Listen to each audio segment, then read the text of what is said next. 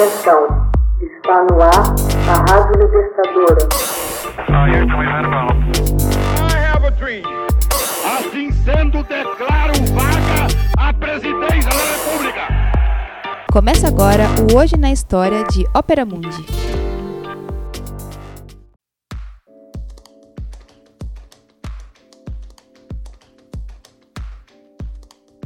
Hoje na História, 8 de agosto de 1945, a União Soviética invade estado fantoche japonês na China. A Guerra Soviético-Japonesa teve início em 8 de agosto de 1945 com a invasão do Exército Vermelho ao estado japonês de Manchukuo, exatamente três meses depois da rendição alemã de 8 de maio. Os soviéticos eliminaram o controle nipônico sobre Manchukuo, Menjiang, Mongólia Interior, o norte da Coreia, o sul das Ilhas Sakhalinas e das Ilhas Kurilas. Na Conferência de Teherã, em novembro de 1943, Stalin decidiu que a União Soviética iria entrar na guerra contra o Japão uma vez que a Alemanha nazista fosse derrotada. Na Conferência de Alta de fevereiro de 1945, Stalin acertou com os aliados entrar no teatro de guerra do Pacífico em três meses após o fim da guerra na Europa. O início da invasão ocorreu entre os bombardeios atômicos de Hiroshima e Nagasaki. Stalin sabia da existência desses artefatos. No entanto, em virtude dos acordos de Teherã e Alta, ficou claro que a notícia dos ataques às duas cidades não alteraria o calendário da invasão. Às 23 horas de 8 de agosto de 1945, o ministro do exterior soviético Vyacheslav Molotov informou ao embaixador japonês Sato que a União Soviética havia declarado guerra ao Japão. Um minuto depois da meia-noite, o Exército Vermelho invadiu simultaneamente em três frentes. No final da década de 30, houve uma série de incidentes na fronteira soviético-japonesa, sendo a mais significativa a Batalha do Lago Kazan, de julho a agosto de 1938, que conduziu ao Pacto de Neutralidade Soviético-Japonês de abril de 1941. O pacto permitiu a Moscou concentrar-se na guerra contra a Alemanha e os japoneses se concentraram em sua expansão no sul da Ásia e no Oceano Pacífico. Com a vitória em Stalingrado e a derrota da Alemanha cada vez mais perto, a atitude soviética em relação a Tóquio mudou, com Stalin pronunciando-se publicamente contra o Japão.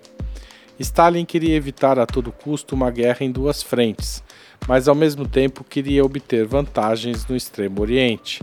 A única maneira de evitar a guerra em duas frentes e obter as vantagens era fazer com que a Alemanha capitulasse antes do Japão. Em meados de 1945, as coisas não iam bem para os japoneses no Pacífico. Eles tiveram de retirar suas tropas da Manchúria para apoiar as ações na região. Por seu lado, Moscou havia decidido não renovar o pacto de neutralidade. Isso causou em Tóquio considerável preocupação, apesar dos soviéticos afirmarem que o tratado prosseguiria em vigor por outros 12 meses.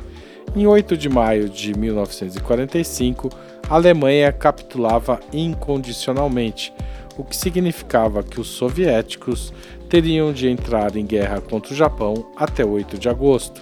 A situação continuou piorando para os japoneses e era a única potência do eixo que seguia em guerra. A situação continuou piorando para o Japão, que era a única potência do eixo a seguir em guerra. O Japão estava disposto a manter e ampliar o pacto de neutralidade. Os soviéticos nada fizeram para desalentar as esperanças nipônicas a um tempo em que preparavam suas tropas para a invasão. No final de junho, o Japão pediu que a União Soviética intermediasse o processo de paz com os Estados Unidos. Em troca, o Japão oferecia aos soviéticos concessões territoriais atraentes. Stalin manifestou interesse e os japoneses ficaram à espera. Todavia, em 24 de julho, a União Soviética evacuou todo o pessoal da embaixada no Japão. Em 26 de julho, a conferência emitiu a Declaração de Potsdam, pela qual Churchill, Truman e Chiang Kai-shek exigiam a rendição incondicional de Tóquio. Os japoneses evitaram responder, aguardando a manifestação de Moscou. Os japoneses estiveram vigiando o tráfego da ferrovia transiberiana e a atividade soviética no leste da Manchúria, o que sugeriu que as tropas do Exército Vermelho não estariam prontas para invadir a região antes do final de agosto. Acabaram sendo pegos de surpresa quando os soviéticos declararam a guerra. A Manchúria foi varrida pelas tropas soviéticas, sem qualquer possível resistência militar. Como se acordou em Yalta, a União Soviética passou a ter direito aos territórios de Sakhalina e as ilhas Kurilas, e também sobre Port Arthur, com suas conexões ferroviárias estratégicas. Os territórios do continente asiático foram transferidos posteriormente para o controle da República Popular da China em 1955. As outras possessões ainda são administradas atualmente pela Rússia.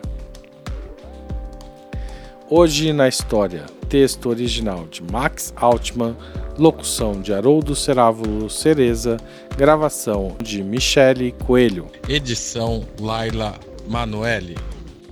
Você já fez uma assinatura solidária de Opera Mundi? Com 60 centavos por dia, você ajuda a manter a imprensa independente e combativa. Acesse www.operamundi.com.br/apoio.